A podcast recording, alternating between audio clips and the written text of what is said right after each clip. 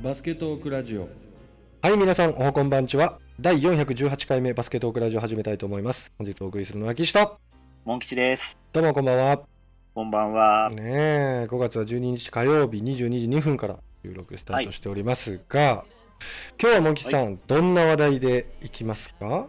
そうですね。うんえっ、と、B リーグアワードのこう1日目と2日目については、うんえっ、と、取り上げさせていただいたんで、はいえっ、と、最終日の模様ですはいね。はいはいはい。はい。この日が一番メインというか、そうやね。一番こう、お大きいところを発表するんですよね。そうですうね。ん。うん。で、これって、うんそもそも、どういう形でこう、なんて言うんでしょうね、こう投票みたいな形になってるんだと思うんですけど、はい。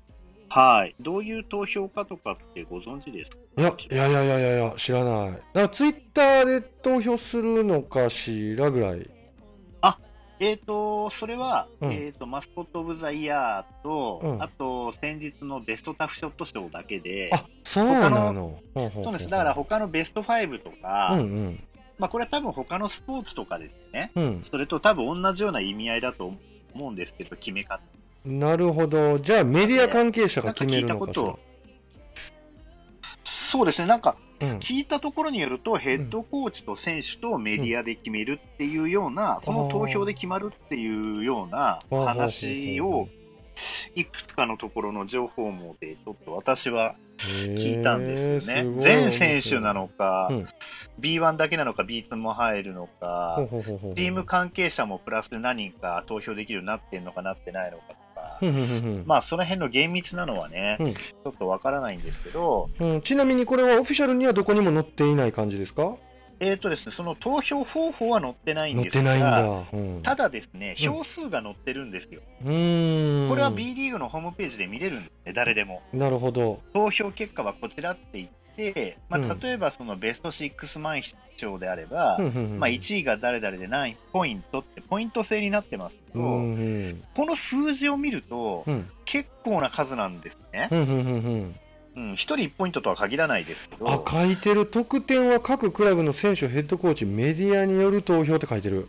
書いてありますよね、うんそこまでは。うん。うん。だからそのと例えばヘッドコーチに関しては3点になるとか、うんうん。もしかしたらそういうメディアは5票とかね、うんうんうん。まあそういう扱いになるかとか、そういう細かいルールに関しては書いてないんで分かんないんですけど、うん。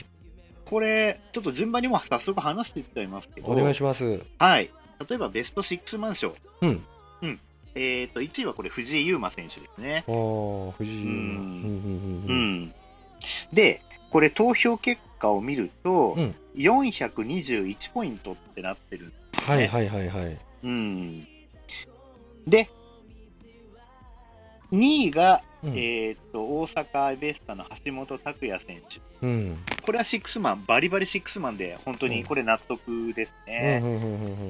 で、3位に渡辺裕則選手、宇都宮、78ポイント。うん。まあ、スタメンで出てる試合の方が圧倒的に多かったですけどね。うん。ただ、えー、と今シーズンは前半の10試合ちょっとだかなんだか、途中までは田臥選手がスタメンになってたので、はいはい。まあ、そういう意味ではシックスマンっていう扱いでもまあありなのかなとは思います。けど、で、えー4位が、あーあそうか。で3位の渡辺選手が78ポイント、ちょっとちゃんと言おう。藤井選手が421ポイント、はい2位の橋本選手が222ポイント、もう圧倒的やね。うん。そうです。で、3位の渡辺選手が78、うん。4位の山内選手、サンロッカーズのうん。76、ここ僅差、うん。で、5位の須田雄太郎選手、アルバルクですね、これが63ってことで、うん。3、4、5がもう団子、うんうんうんうんそうやね。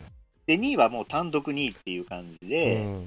で、藤井選手が221ポイント。うん。で、まあ、うんこうそのメディアとかだと、うん。どうしてもその売り出したい人とかをこう選びやすい傾向にある。うんうんうんうん、注目される選手が10点で、もう10点取ったらそれが10点って出て、うん。実は外国人選手が30点取っててもうん、それはこう乗らないみたいなんですね。うんうん例えば、まあ、そういう印象的なところも結構あるのかなっていう、うんうん。あのに感じるうんうんうん。その順位の時と、そうでないところが結構ところどころにあるので、うん。私はますますよく分からなくなってしまったっていうところがあるんですけどね。うんうんまあ、藤井選手のベスト6マンというのは、これはもうかなり妥当だと思っていて、うんうんうんうん。まあ、スタメンで出てる試合も結構あったんですけど、うん。まあでもそれは篠山選手が怪我しててっていうところも大きくて、うんうん。そういう意味では最強のシックスマンということで、まあこれはこんだけ投票投票数に差がついてですうね、ん。まあトップになるのは、もう私ももうめちゃくちゃ納得っていうところで、うんなるほど。むしろこの人しかいないでしょうっていうことと、うんうんうんうん。あと2位に橋本選手がね、うん。あまりメディアには取り上げられてないけど、実はすごいっていう、ああ、そまあ、この橋本選手がうん。こう入るっていう時点で、うん割とこの投票のそのする人のこうバランス的なものっていうのも、うんうんうんうん割とちゃんとしてるのかなって、おおなるほど。偏ってないから、うんうんうんううん。ん、なんかそんな感じがするんですよね。すごい。うん。うん、ましてや、ちょっと言い方悪いですけど、ジャカルタの方のあの事件にも関わってた選手だから、うんうんうんうんそういった選手が上位に来るってことを考えても、うんやっぱその数字とか実力とか、うんちゃんとそういったところがですね、うん反映されてるのかなって、ベスト6マンションに関してはすごく感じたっていうところがありますよね。なるほど。うんで、次がベストディフェンダー賞ですね。はい。まあ、私は遠藤選手を選ばれないかなっていうふうにちょっと期待をしてたんですけどうんね。うんうん。うん1位が、えーっと藤井優馬選手、ああ、やまたまた、うん、ダブル受賞してるんだ。えー247ポイント。うん。で、2位がベンドラメ選手、うんこれ166ポイント、うんこれスチール王ですよね。うんうんうんう。うんんで、3位に遠藤選手ですうんうんね。これが157ポイントだから、うんまあ、ベンドラメ選手とかなり僅差、うん9票差なんでで、4位に田中大輝で、えー107ポイント、5位に関野選手で98ポイント。うん。うーんまあ、田中大輝選手よりもうちょっとあの中山選手とかね、まあ、うそうんいった選手の方が、あとはレバンガの橋本選手とかね、はいはいはいはい。まあ、そういう選手の方が、まあ、ディフェンスのイメージは強いんでしょうけどね。。ねうんうんまあ、この辺は、まあ、1位に関しては、まあ、うん納得かなと。うんうんうんうんうん。まあ、2位も納得、3位まではまあ納得かなっていうところですかね。やっぱ数字だけを取るとこうなるっていうことなんですかね。いや、そういうわけでもない気はしますけどあ、ね。そう？例えば数字だけだったら、うんうんシックスマン賞で言えば渡辺選手とかもそんな数字叩いてるっていう感じでもないですからね。うん、スティールが多いとかそういうわけではないの？えっと、渡辺選手はこれ、シックスマンの方の話なんで、あまあ、あ、スリーポイントをガツガツ入れるっていう、そういう意味での活躍とかすごかったり。うんうんうんディフェンダー賞はディフェンダー賞か。ディフェンダー賞で、ベンドラメ選手の、うんえー、とスティール王っていうところは当然影響してると思うんですそうね。藤井選手は全体的にっていうのと、勝負どころでのルーズにすごい飛び込んでる回数が非常に多いっていうところ、うんうんうんあと上から当たる、うんうん。そういうのって加味されてるんかな？なんかスタッツに出るんかな？こうボールをよく追いかけてるとかタッチしてるとか。うんそうですうねん、ここは気になるよね。メディアがその辺どこまで見てるかですよね。そうそうそうそう。だ関野選手も結構ディフェンスはもともと上結構ガツガツ当たるタイプだし、うんうんうん田中選手はまあどっちかというとスチールが多いって感じですようん。ね。うん、よく見る比較ね。的ね。引っ掛けて持うんっていくところ。遠藤選手の場合はスチール数というよりは多分 IS ゴロス的なところだと思うんで、そういう意味ではまあここもバランス的にはうん。うん。まああんまり数字だけってわけでもなく偏ってもいないのかなっていう感じはしますうんね。なるほどなるほど。う。うんまあいきなり最初の2つ藤井選手が取るってすいう流れにごいねなって。ますうけどね。んうん。で次新人賞ですうね。ん。うん。あれでも新人賞話しましたっけ？新人賞は前回で話したかね。うん。で、新人賞はその票数についてはこの前ちょっと触れなかったんで、うん。話をしていくとですね、あぜひぜひ。えっ、とまあ、その新人、まあ、ベスト5最初ね、あのうん選ばれてましたけど、うん。まあ、1位の前田選手が267ポイント。おお。で、これ2位がですうね、ん。結構意外だったんで、私の中では。うん。河村勇ほらほら169。俺言ってたでしょ？いや、でもこれは絶対印象勝負ですよ。だって全部で10試合ぐらいしか出てないんですそうやな。それ 言われるとそうだね。よ。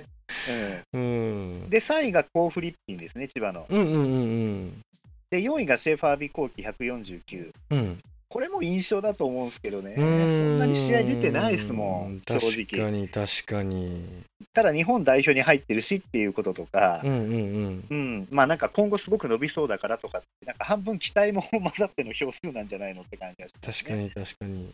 で、5位が熊谷選手で、これが145ポイント。うんうんうんうんだから、えーっと、前田悟選手だけ2位に100票差をつけてると、うん。2位からは結構団子でしたね、169、162、149、145、うんうんうんうん熊谷選手から、川村選手から熊谷選手までは全部で、えーっと20ぐらいしか差がない。そういうことになりますね。うん、うんだ相当投票割れた感じですね、これね。うんうんうんうんうん。確かにね、難しかった、これは。うんうんうんううん。ん、で、6位がね、レバンガの中野司選手。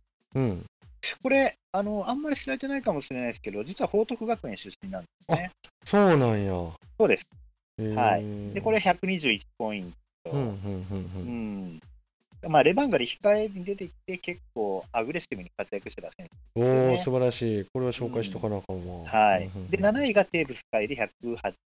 うんうんうんで、8位が寺島亮で89ポイント。で、9位が森実選手で70ポイント。10位が中村宏夢選手、これ大阪エベスタのあの、うん大東のキャプテンだった選手ですね。これが66っていうことで。うん8、9、10が今度あと団子みたいな。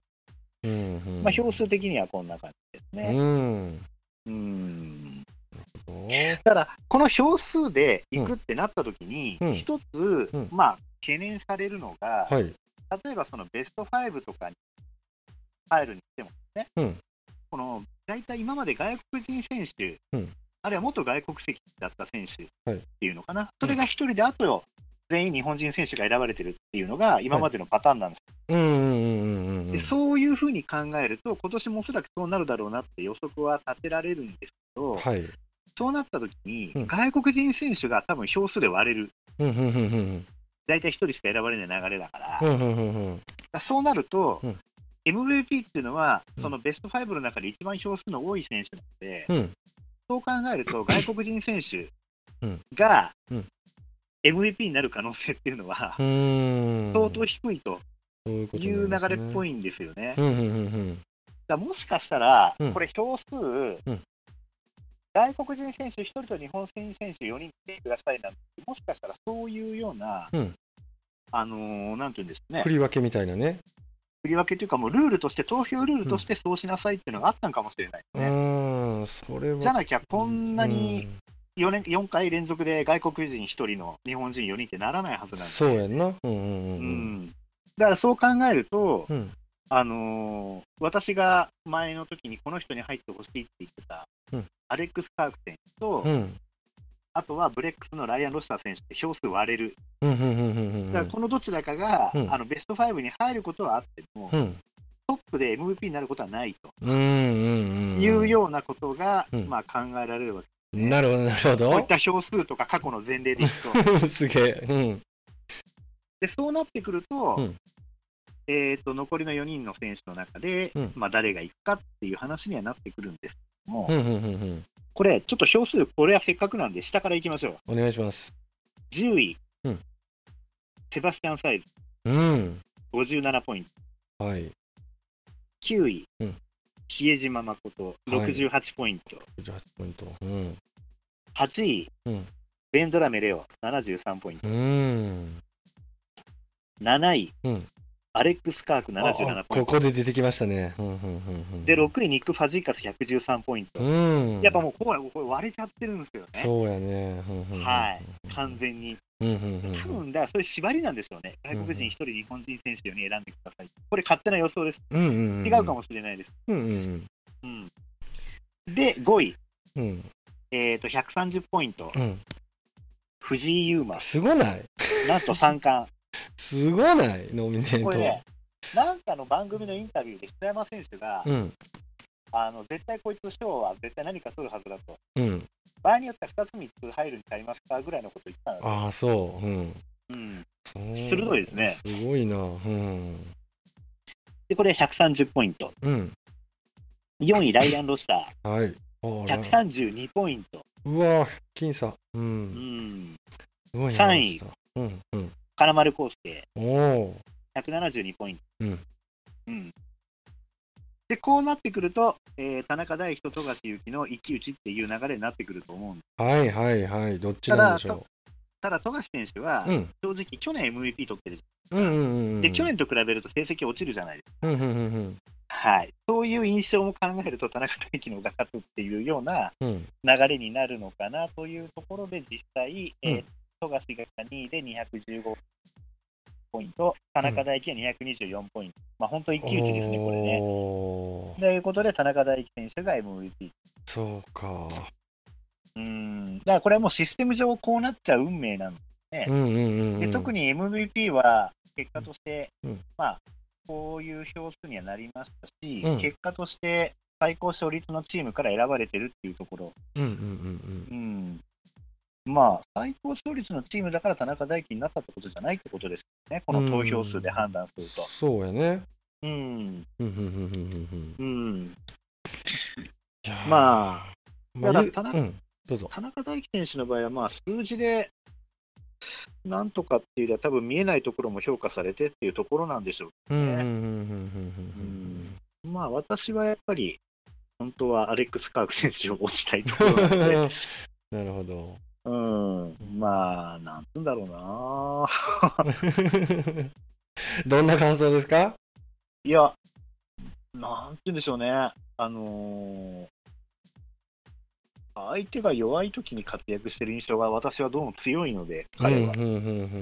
で、相手が強かったり、強いチームの時は慎重になりすぎて、消極的なプレーが割と多い、本当はいけるのかもしれない、うんうん、そういうのがあるのうで、んでも、ここぞっていう、ここの1本入れれば勝てるって時に結構嫌なプレーをするっていう部分は確かにあるので、うんうんうんうんうんまあ、ふさわしいかふさわしくないかって言ったらふさわしいんでしょうけどね。うんうんうんうんうん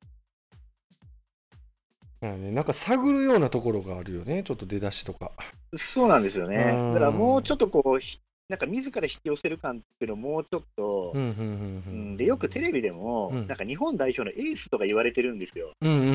ためやないやんっていうところも、そもそもとして。だそういうところのメディアの票っていうのは、うんうん。ちょっと若干影響してるのかなって気はするんですよね。うんなるほど。うん。なんかアンチアルバルクみたいに聞こえちゃうかもしれないですけど、まあそういうことじゃなくてですうんね。うんうん。そういうことじゃなくてね。だって去年の富樫選手に関してはっきり言って全くもって文句ないですからね。確かにうん、誰がどう考えても千葉で一番怖いの誰って絶対富樫だと思う。んで、うんうんうん。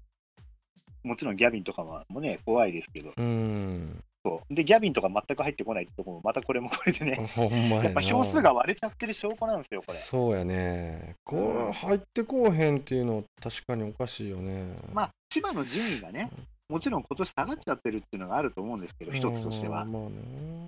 だからベスト5と MVP 候補っていうことをひっくるめて、ベスト5を選んでくださいっていう指示がもし出てるとしたら、やっぱ勝率の高いチームから出さなきゃいかんなと思って、うんじゃあ、アルバルクの中から1人か2人出すかと、うん。そうなると、カークと大輝になるよなみたいな感じに投票する人はなるじゃない。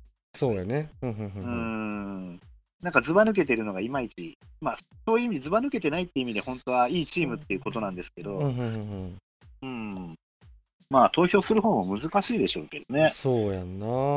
うん、まあ、そんな感じの、えなーベスト 5&MVP といううんうんうんうん。うん。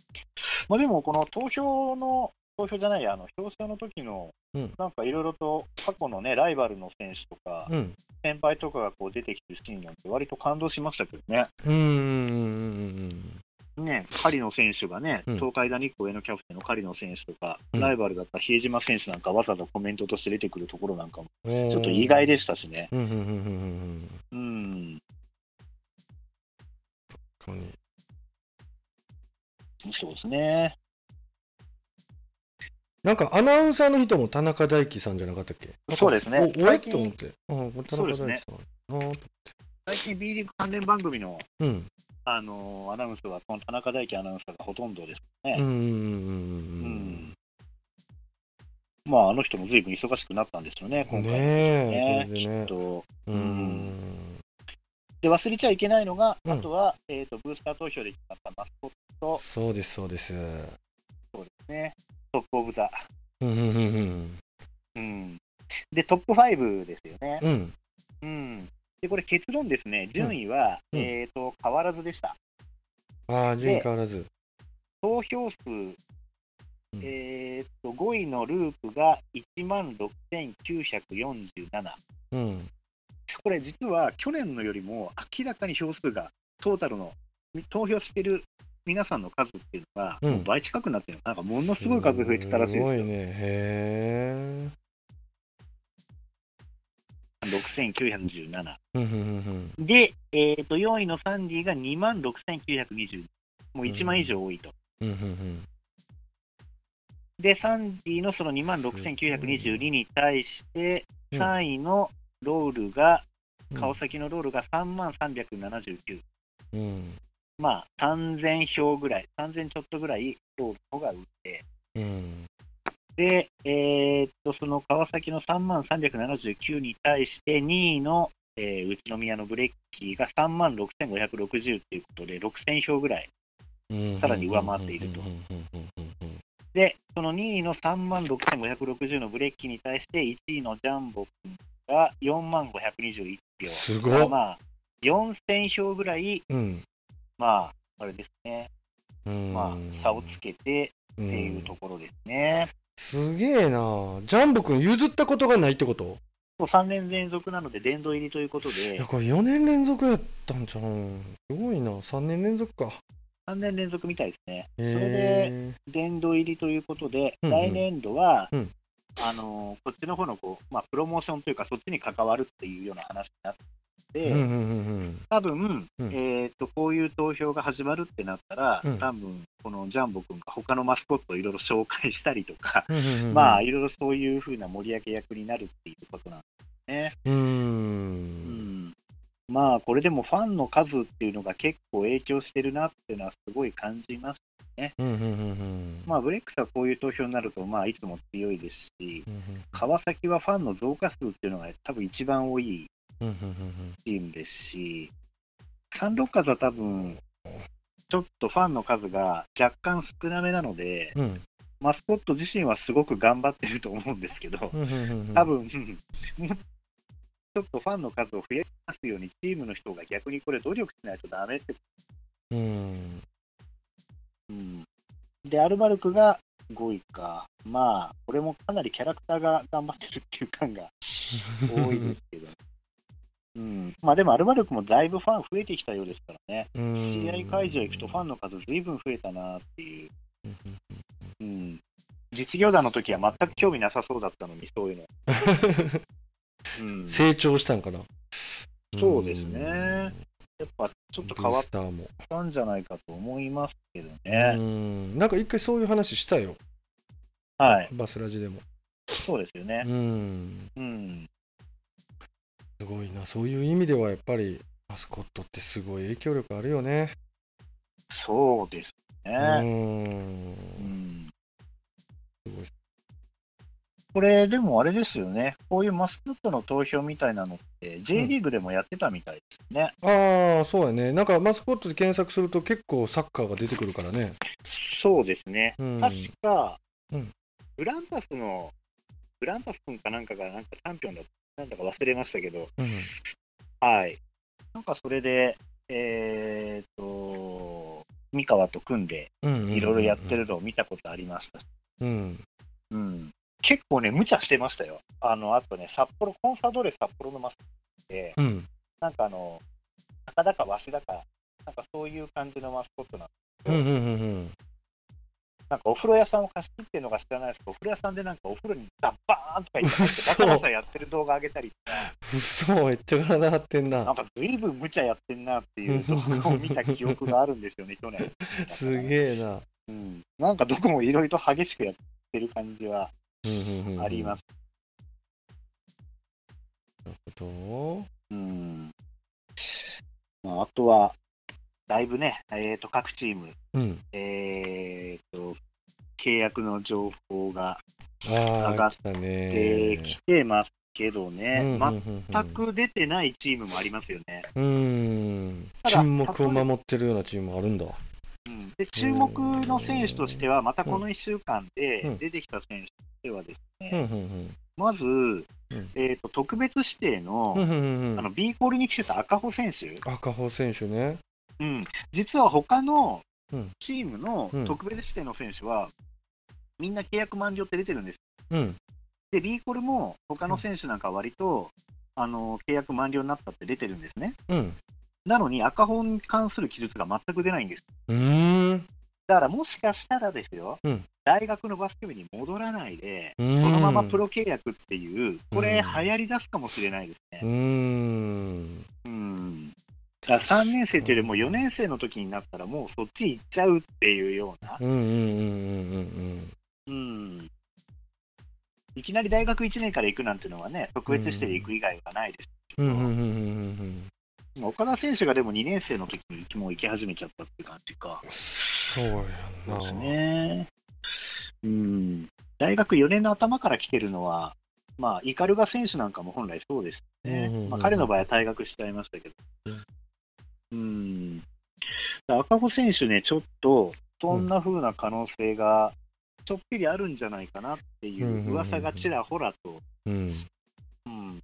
あとは、いや、同じくですね、うんえーっと、法政大のバスケ部を引退したって、うんえーっと、京都に入ってた中村選手なんかも、うん。京都の方の契約満了ってなってたんで、はい。うん、このあたりもどこ行くのかなとか、結構若手のこの選手と契約満了になっちゃったんっていうのもね、うんうん。まあ、コロナの影響もあるのかもしれないですけど、うん。うん、っていうのはありますね。これ社会はどう捉えていくんだろうね日本のこの、うん結構こうアメリカナイズって言ったらおかしいけどはい。こう学業途中でプロに転向していくことをまあまあ、うんもちろんプレイヤーからするともうこのレベルになるとみんなやっぱりこうプロになることを目指してると思うんよね。はい。まあ一戦級で頑張ってプロからこう特別指定選手として選ばれてでも僕、プロ選手にはならずに他行きますっていうことって、まあ、ちょっとすごいいるかもしれないけど少ないと思うんだよね。うんう。んまあ、希望としてはそうなんだけどこう日本の社会としてこういうのって受け入れられていくんだろうかねそれとか他のスポーツではどうなんだろうね。まあ、自信がある人はね、やっていくでしょうし、サッカーなんかはむしろもう高卒で行っちゃってる人が多いですから。ああそっかそっか。でで、しかもバスケに関して言うと、うん割とまだ、その、大学の方のことを考えてくれてるか、要は、大学3年終わってから、うん。あの部活を引退して、プロに行った一つのうん。きっかけになるのが、うん。要はもうゼミ以外はうん。単位取れちゃって部活は辞めるけど、学校辞めるわけじゃない。はいはいはいはいはいはい。はい、あるいはゼミも取ってなければ、もうほとんどフルターン取れてたら、うんうん、もう学校ほぼないじゃないですか。そうやんね。うんうんううん。んだから、それでやれちゃうっていうのも、うん一つあるんじゃないかなと思うんですよね。やるとしたら卒論がね、ある人はあるとかあと学校としても卒業させた方がメリットはあるのか。そうですね。あとは教職取りたい人ね。うんうんうん。教職。そうですね。教職取りたい人はね、教育実習かなんかで多分ある一定期間だけ抜けるなんてうんうんうんうん。あるんじゃないかと思いますね体育学部での先生なんかは、うんうんうんうん。うん、筑波とか東海の選手なんかは体育学部の人が多いですから。そうかそうか。うんまあ、そういったことがあるぐらいで、うんうんうんそれ以外は、でも、教育実習って6月とかだから、うん。リーグ終わってるんですよね。うん、なるほど。タイミング的には悪くね。タイミング的にも割とっうんうんうんていうところはあるかと思いますので、ほど。うんまあ、正直、4年生の時にうんもうプロ行っちゃうっていう選手は、これから、うん、まあ、間違いなく代表とかにも入るんじゃないかって言われてるようなレベルの選手だったら、うん。あるんじゃないかなと思うんですよね。うんうんうんうん名前具体的に出した例えば大倉颯太選手とか、はいはいはいはい。うんまあ、そういう八村アレン選手とか、まあ、そういうレベルの選手なんかうは、ん。うん割とあるんじゃないかなとは思いますよね。なるほど。もう一人そういえばそれやってる選手といえば、小坂部選手がそうでしたよね、アルバルク、そうね。やったね。うん。人大から。こりゃアルバルクに行けるとなりゃね、うん将来考えたらそっちの方がいいだろう。当然、小島先生も押すでしょうし。確かに。うん。で、誰の坂部になるんだってチームもね、うんまあ、抜けられるのは痛いにしても、うんうんうんうん、ん、やっぱ選手のことを考えてくれるコーチだっていうふうにね、うん。まあ、見てくれるでしょうかうんら、うんうんうん。うん小坂部選手ってどうだったの高校の時は？高校の時は県大会に出ても1回戦負けとか、え要はチームとしてはそんなに強くなかったはずなんですよ。でも能力はどうだったんだろあんまり有名じゃなかったですね。おー私も知らなかったんう。でああ、、そうなん。ただ彼のいた山北高校っていう県立の高校はうん、もともと県大会のベスト8ぐらいまでの常連の学校ではあったんですよ。なるほど。うん。あの県立なんですけど、体育科もある学校で、だからもともとそこそこは強い。なんですけど、うん。ここ最近はうん。あんま目立ってなくて、うんうんうん。なんか昔もっと強くなかったっけ？みたいな感じの、ああ、そうなんだ。今そんな感じにもうなっちゃって、うん、特にその山北高校と当たるからやばみたいな、そういうような雰囲気はない感じだったんですうんうんうんね。うん。うん。まあでも多分、彼だだけは多分他のチームでもそう簡単には多分飛べれなかったんじゃないかと思いますけどね。少なくともあんなに成長することはないでしょうから、大学だけよで。ねえげつなかったよね。多分能力だけでやってた中に、ディフェンスと、うんあとはやっぱ頭を使うっていう部分がさらに加わっうんてああなったんだとは思うのうで、んあとエースとして添えられることによって積極性が増してっていう。それは絶対あるよね。はい。うん。責任をやっぱそれ渡されるとね、選手伸びるもんな。うん。なるほど。そうですね。まあ、あとは、まあ、大学に関しては、もうリーグ戦とかは、うん。えー、と関東のそのトーナメント戦っていう毎年そのゴールデンウィークぐらいの時にあるものに関しては、もう中止になっちゃったんですけど、まあ、6月ぐらいに毎年あるその新人戦っていうのと、うんあと秋からあるリーグ戦に関しては、うんちょっと延期して行うみたいな感じになってるんで、なるほど。まあ、でも B リーグもでも9月開催に向けてってなってるから、まあ、どうなんでしょうね。なんかもうこのまま大学の方がもやもやになっちゃうぐらいだったら、プロから声かけられたらプロ行っちゃおうかなとか、うんうんうんうん。まあそんな風に考えるような選手なんているかもしれないですそうやね。プロまあで専用の体育館あれば、うんうんうんワークアウトもできるうん。し、そうやね。まあ今はもう実は声かけられて、うん。うん、さあプロと一緒に実は密かに練習してる選手もいるんじゃないかと思います。絶対いるやろ。うん。まあそうやって多分、まあ、うん。まあ囲い込みって言ったら言い方悪いですけどね、うんうんうん。でもそうやってやっぱり選手にとってもいい刺激になるし、まあ、うんうん。うん誘われる選手からしてみたらマイナスなこと全くないと思う。そうやんな。しかもこの時期ね。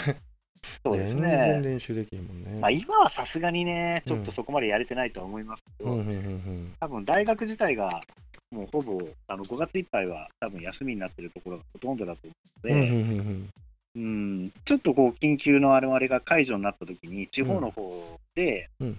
やれるチームなんかには、もしかしたら声かかって、大学の選手行って練習しちゃうなんていうのが、なんかあったりするかもしれない。うんうんうんうんうん。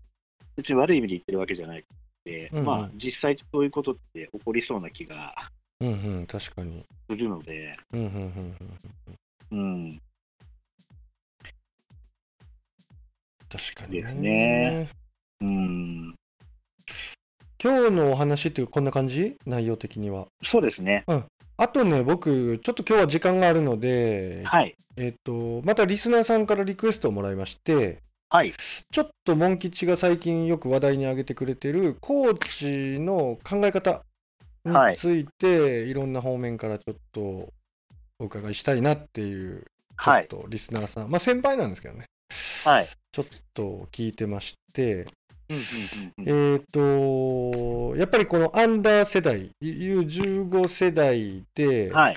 えっ、と、これ、この前もちょっと話してもらったと思うんですけど、はい。まあ、えっ、と、なんていうかな、端的にこんな練習っていうんじゃなくて、うん概要としてどういうところに取り組むべき世代なのかなっていうのをちょっと聞かれてまして、ああ、うんうんうんうん、その辺をちょっとモン吉がいろいろね、こういろんな人からいろんな話を多分聞いてこられてると思うんですけど、はい。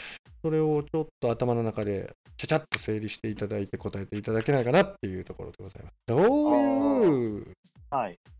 ことを、まあ、練習に取り入れるんじゃなくて、どういうことを考えて練習に取り組んだらいいのか、どういうことを U15 世代で備えていくべきなのかという質問です。うんまあ、私一番必要なのは、うんうんやっぱ判断力を鍛えるってことだと思うんですよね。なるほど。うん。うん、結局、やっぱ中学生、まあミニバスもある意味そうなのかもしれないですけど、やっぱり、あれはダメ、これダメ、お前はこれだけやってればいいっていう、うん。うん例えばもうフローターシュートとか、うん。昔はレッグスルーやるだけで、こんなの必要ないなんて言って、うんうんまあまあ、必要ないっちゃ必要ないことなのかもしれないですけど、うんうん。そういうこう選手の自由な、選手は良かれと思ってうん。やってることを、あのー真っ向からこう否定されるケースって非常に多いとうんうんうんうんそれよりは、うん。あのダメならダメっていうところを身をもって感じられてるタイミングの時に、うん。あのここはこうした方がうん。こうなったんじゃないかとか、アドバイスしてあげるとか、っうん。ていうふうにしてあげないと、うん。とにかく大人になっていった時に慎重にしかしないプレイヤーばっかりになっちゃうというか、うん。うん、だから多分、うんこの前の青木浩平さんとのミーティングの時にも出た、うんまだしっかりディフェンスがコースに入りきれてないのに、うん勝手にもうパスをパスにしちゃうとか選、択してしまうと。うんうんあとはピックアンドロールでも本当は、うんりかけてもらって、ハンドラー行けるとこまで行っちゃっていいのに、うんもう最初からパスのを探すってうん。いう、はいはいはいはいはい。うん、だからもう、そのプレーをすることだけしか考えてない。ういうんだからスコアリングすることが目的じゃなくて、なんかピックアンドロールすることが目的になってしまったり、そこの成功の場所、ゴールの場所がピックアンドロールになっちゃってるっていう、そういうことなのかな。もう少し深く話すと、うん。それもそうだし、うん。つまり、うん。そうなっちゃうってことは、うんうん。相手との間合いとか、うん。相手の位置とか、うん。自分からゴールまでの距離がどこなのかっていうことによって、本当は一番いい選択肢を自分で判断すればいいわけじゃないですか。うんうんうん打てたら打っちゃえばいいし、うんうんうん。その判断ができないようになっちゃってるんですよね。うんお前は打つなとか、うん何秒になるまで絶対打っちゃいけないとか、うんうんうんうん、だけど、その時にうん、いや、でもその指示よりも、うん。監督の指示よりも絶対自分の方が正しいと思った、うん。あのそういうプレーをしてもいい時もあると思うんですね。うん。それは例えば相手がうんアンクルブレイクで実はこけたとか、うんうんうんだからそういう時だったら別に打っちゃっていいわけじゃないですか。うんそういうところにもブレーキがかかっちゃうというかね、だから、ただ、そうは言っても、うん。あの、チームとしてやるって決めてることはやっぱやらなくちゃいけないと思うので、うんうん。でそういうふうに絶対縛りがあるときは、もう絶対その指示通り動くと。うん。うん、だけど、フリーの時にうん、やっぱりどれだけ自分で、やっぱり行けるとこまで行けるかっていう勇気だったりとかう、んうん、そういう部分も判断力に相当影響してくると思うし、うん。うん、まあ、そういう感覚っていうのを、うん。まあ、やっぱり身につけさせてあげるうん。っていうところなのかななるほどなるほとど。思うんですけどうんね。うん。どんな練習っていう細かい部分とか抜きにして、イメージとしてこういうことを意識したらいいんじゃないかっていうことで判断するとですけど、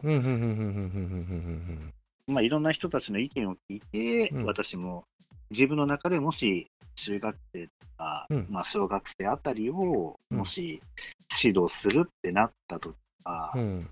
まあ、シュートフォームとかまだ骨格とか筋肉とかも固まってないので、うん。まあ、いいフォームに越したことはないにしても、うん。まだそこはあんまり、フォーム固まってないうちにね、一日何百本打たせるとかっていうことはあんまり考えずに、うんうん。うん。まあ、生徒が打ちたいときはどんどん打っていた方う。んうん、っなるほどね。て感じですかね。うんうんうん。あとはほら、海外で、うんあとは、その、これいいのか悪いのか分かりませんけど、ピックアンドロールはアンダーいくつ以上にならないとやらない。なんかいろいろ明確に分けられてる国結構多いって言うじゃないですうんうんうんうんうんか。あとはその辺の基準を設けるべきか設けるべきじゃないかってことに関しては、私も全くイメージがまだ湧かない部分っていうね。うん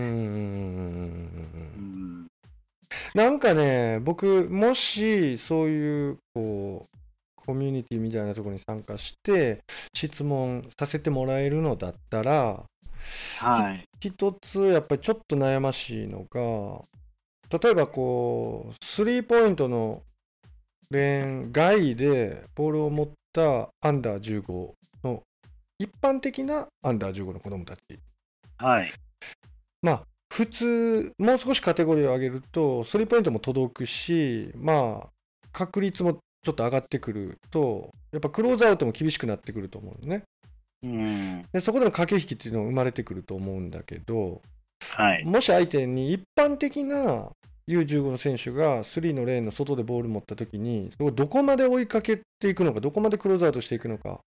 で、うんまあ、練習のためにクローズアウトやっぱ将来的には必要なんで、そこはもちろんやらせようと思うし、あんまりのんびりしてると、そこはしっかり詰めないといけないよっていうふうに指導はするんですが、はい。本当の勝負がかかってる時に、果たしてそこまで、えークローズアウト厳しくして、カウンターを食らってですね、そのまま縦に破られてしまうみたいなね、うん。そっちの方がまあリスクになるし、スコアリングのリスクは高くなるじゃないですか、スリー打たれるより。はい。だって、届かない、入らない、シュートフォーム壊れてるっていう、一般的な U15 の選手ですけど、うんそうレベルが上がってると、それはしっかりクローズアウトしないといけないと思うんですけど、そうじゃない場合って、どういうふうにこう、うーん、考えをあまとめていったらいいのかなって、すっごい迷ったりするんですね。まあ、もしマークマンがでも決まってるんだったら、選手の判断に任すしかないし、結局その場を判断するのって選手じゃないですか。だからやっぱその判断を自分でできるようにさせるためにも。まあ、そういう、なんていうんですかね、まあ、自由につかすわけにはいかないですよね。なんかこう、ちょっと、まあ、挑戦させるというか、うんうんそういう意味でやっぱりうん1対1の練習っていうのはうん、すごく、マンツーマンにやっぱり磨きはかけるべきなんだろうな、このぐらいのスピードの選手にはこのぐらいの前でつくべきだとか、うんうんうんうん。そういう感覚もやっぱ身につけるっていう意味で、うん。いろんなところでいろんな人たちとどんどん1対1やっていくっていうことと、うーん。あとはもう一つ、うん。ちょっと話変わっちゃうんですが、パスですよね、はいはいはい片手のパス。うんうんうんだからコートのあのコーナーのところ、逆コーナーに片手でパスができるかどうかとか、えっと、コーナーコーナー？あコーナーコーナーのパスってのはあんまないですけど、横断パスをうんちゃんと正確な位置に投げれるかとか、はいはいはいはい。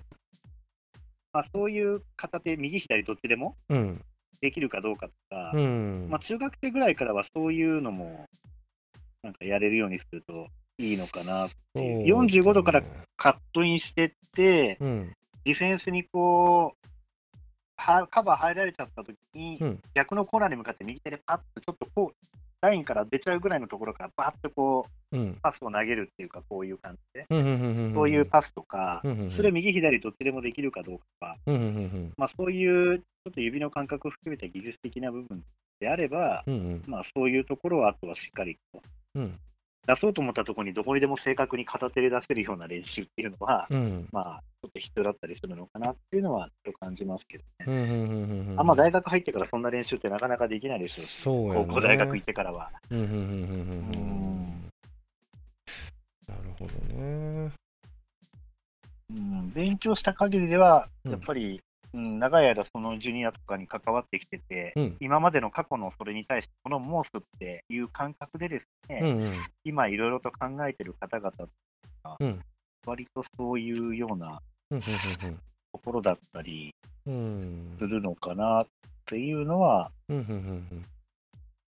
特にあのチェストパスに関しては、すごいやっぱり反論が多いですね。反論というか、どこのチームでも必ずテストパスをやらせる けども、うん。試合の中でテストパスするときって、もううんディフェンスが全然いないときだけやんっていうようなるほど、なるほど、なるほどね。だったらそんなの向きになってやる必要あるのかって、まあ、初心者だったらやんなきゃいけないです。うんっていうところは、私も確かにそうだなっていうのは思い、ピックアンドロールとかでだって両手パスないですよね。これからもう少し上のカテゴリーになって、どんどんそう使うようになってきたときに、に片手のバウンドパスとか、うんうんうんあとはフックパスとかもそうだし、うん、そうやねんな。うん、結局こう出したいタイミングでパスが掘れるかっていうところがすごい大事ですよね。ピックアンドロールってはい、こうまず0の状態があって1の状態で、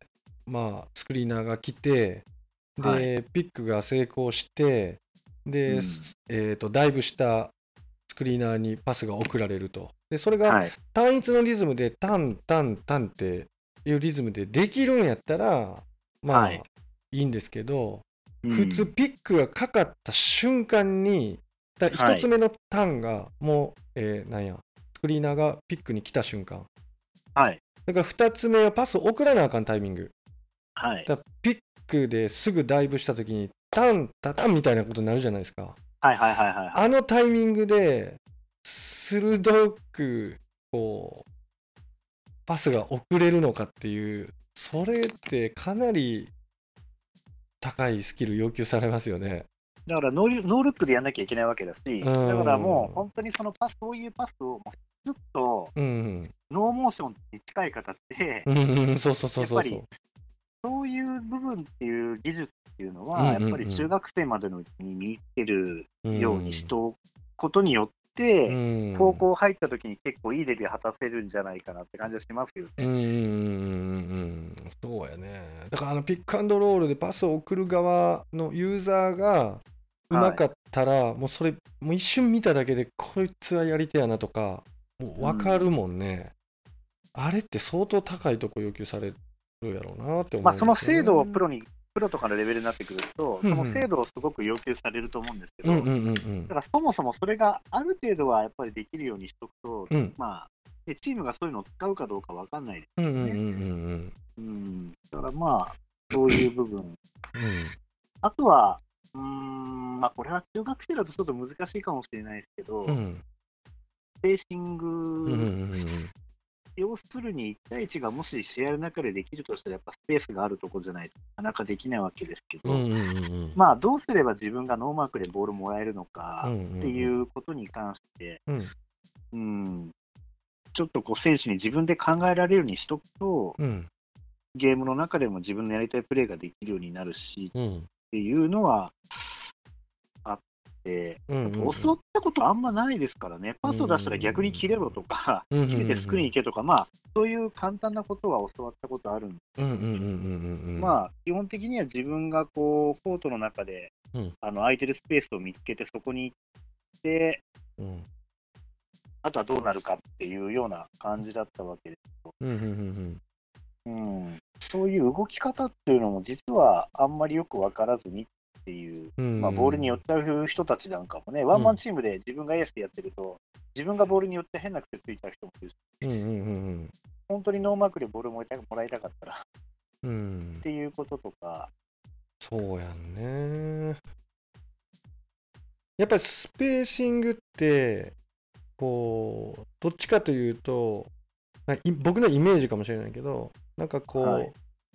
どこか合わせに行ったり自分が空いたスペースにダイブするためにクリアリングする場所、それかはい。らダイブするスタート位置を探す作業、うん、というようなイメージがあってなオフボールの動きの判断にはい、やっぱつながっていくかもしれないね。だから子供たちに、ここここの時はこうだよっていうんじゃなくていろんなシチュエーションバスケットでずっとボールを動き続けるわけで、うん、その概念みたいなのを教えて動きを教えるんじゃなくて、概念みたいなのをしっかり伝えることができればクリアリングができてそこのスペースにダイブしていくと。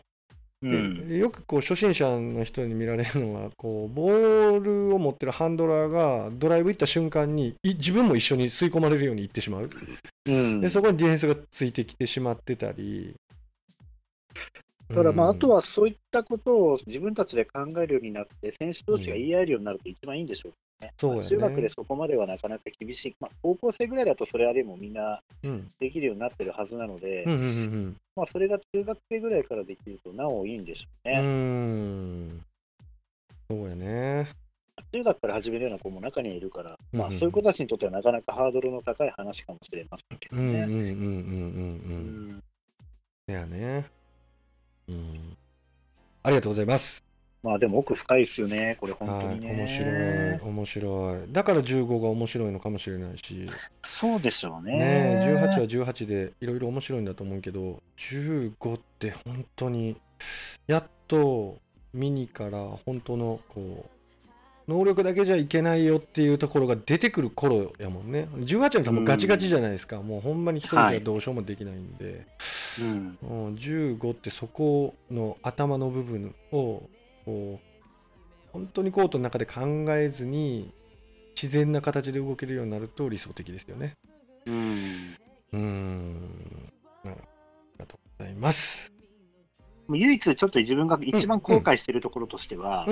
まあそれとはまた話変わっちゃうかもしれない、うん強いドリブル、うん強いパスが出せるうんように慣れてなかったことですね。ああ、そうなんだ。そこはね、すごく個人的には後悔していることですね。へえ。うんうんうんうんうんうん。やっぱ今になってこういろんなプロの選手なりね、いろんな方々がいろんなところでコーチして、うん。うん、あるいはプロの人たちが自分のそういう姿を見せてるとこ見てても、やっぱり外国人みたいにドリブルがやっぱすごく強い人が、うん。非常にドリブルがやっぱり上手くて、うんうんうんううんん。スティールも全然されないっていう選手が多いですかね。そうやうね。ん、やっぱ若い頃の方がしなやかにかつ強くそういうのができるようになるし、うんうんうんうん。なんかあんまり思いっきりその名前とか出しちゃうのもなんですけど、よくあのーアンダージョガとカゴうんさんなんかはよくうん。あの動画上げてるんですよね。はいはいはいはい。そういう子たちのあのハンドリングとか、ああいうボールの扱いとか、パスも含めて、めちゃくちゃみんなうまいですもんね。そうやんな。あれがいいのか悪いのか、あれがあれがベストなのかどうか分かりませんけど、うんうんうんうん。うんでも中学であれできる、こりゃ高校行って1年や2年から活躍するわけだわっていうのは、うんうんうんうん。なんかすごい見てて伝わってくるものがあるんでね。確かに確かに。うん。でもさらに教える人は、うん。その先のことを考えてそれを教えてるわけです、うん。ただそれをできるようにさせたいっていうんじゃなくて、うん。やっぱ高校行った時に、さらにその上に行った時に、うん。こういう風になるために今これをやる必要があるんだっていうことも含めて、うん。生徒たちに多分理解をさせたりしてか、うん。まあ、そういう強い信念を持って教えてるから、まあ、生徒たちが勝手にそれを飲み込んでいくのか分かりませんけど。やっぱりすごい、やっぱり立ち上げてから多分長い間いろんなことやってこられたなと思うんですけどね。うんうん確かに確まあ、かに。すごく重みをこんな簡単に語れるようなレベルじゃないようないろんなことを多分ね、試行錯誤してうん。捉えてきて、ああいう選手たちがいっぱい集まるね、チームを作ってきたんだろうなっていうのはすごい感じるので、そうだな。うんでも逆にレイクフォースとかは全然そういうの上がってきてないから、うんうんうんうん。ああいうところ、ああいうところでどうやってるのかすごく知りたいですね。本当やね。うん、うん、確かに確かに。私も正月のあれを見に行って、非常になんかこうん。う、ね、アンダーのその世界に興味を持ったというか衝撃でしたんで、うんいろんな意味で嬉しい嬉しい。面白いと思いましたうね。ーん。なるほど。はい。ありがとうございます。はい。うん。またこんな形で、リスナーさん質問があったら全然コメントいただけたら嬉しいです。こんな感じで紹介します。えーそうしましたら、皆さんも418回目のバスケットークラジオ楽しんでいただけましたでしょうか本日もお送りしましたのは岸と。モン吉でした。See you next time. バイバイ。バイバイ。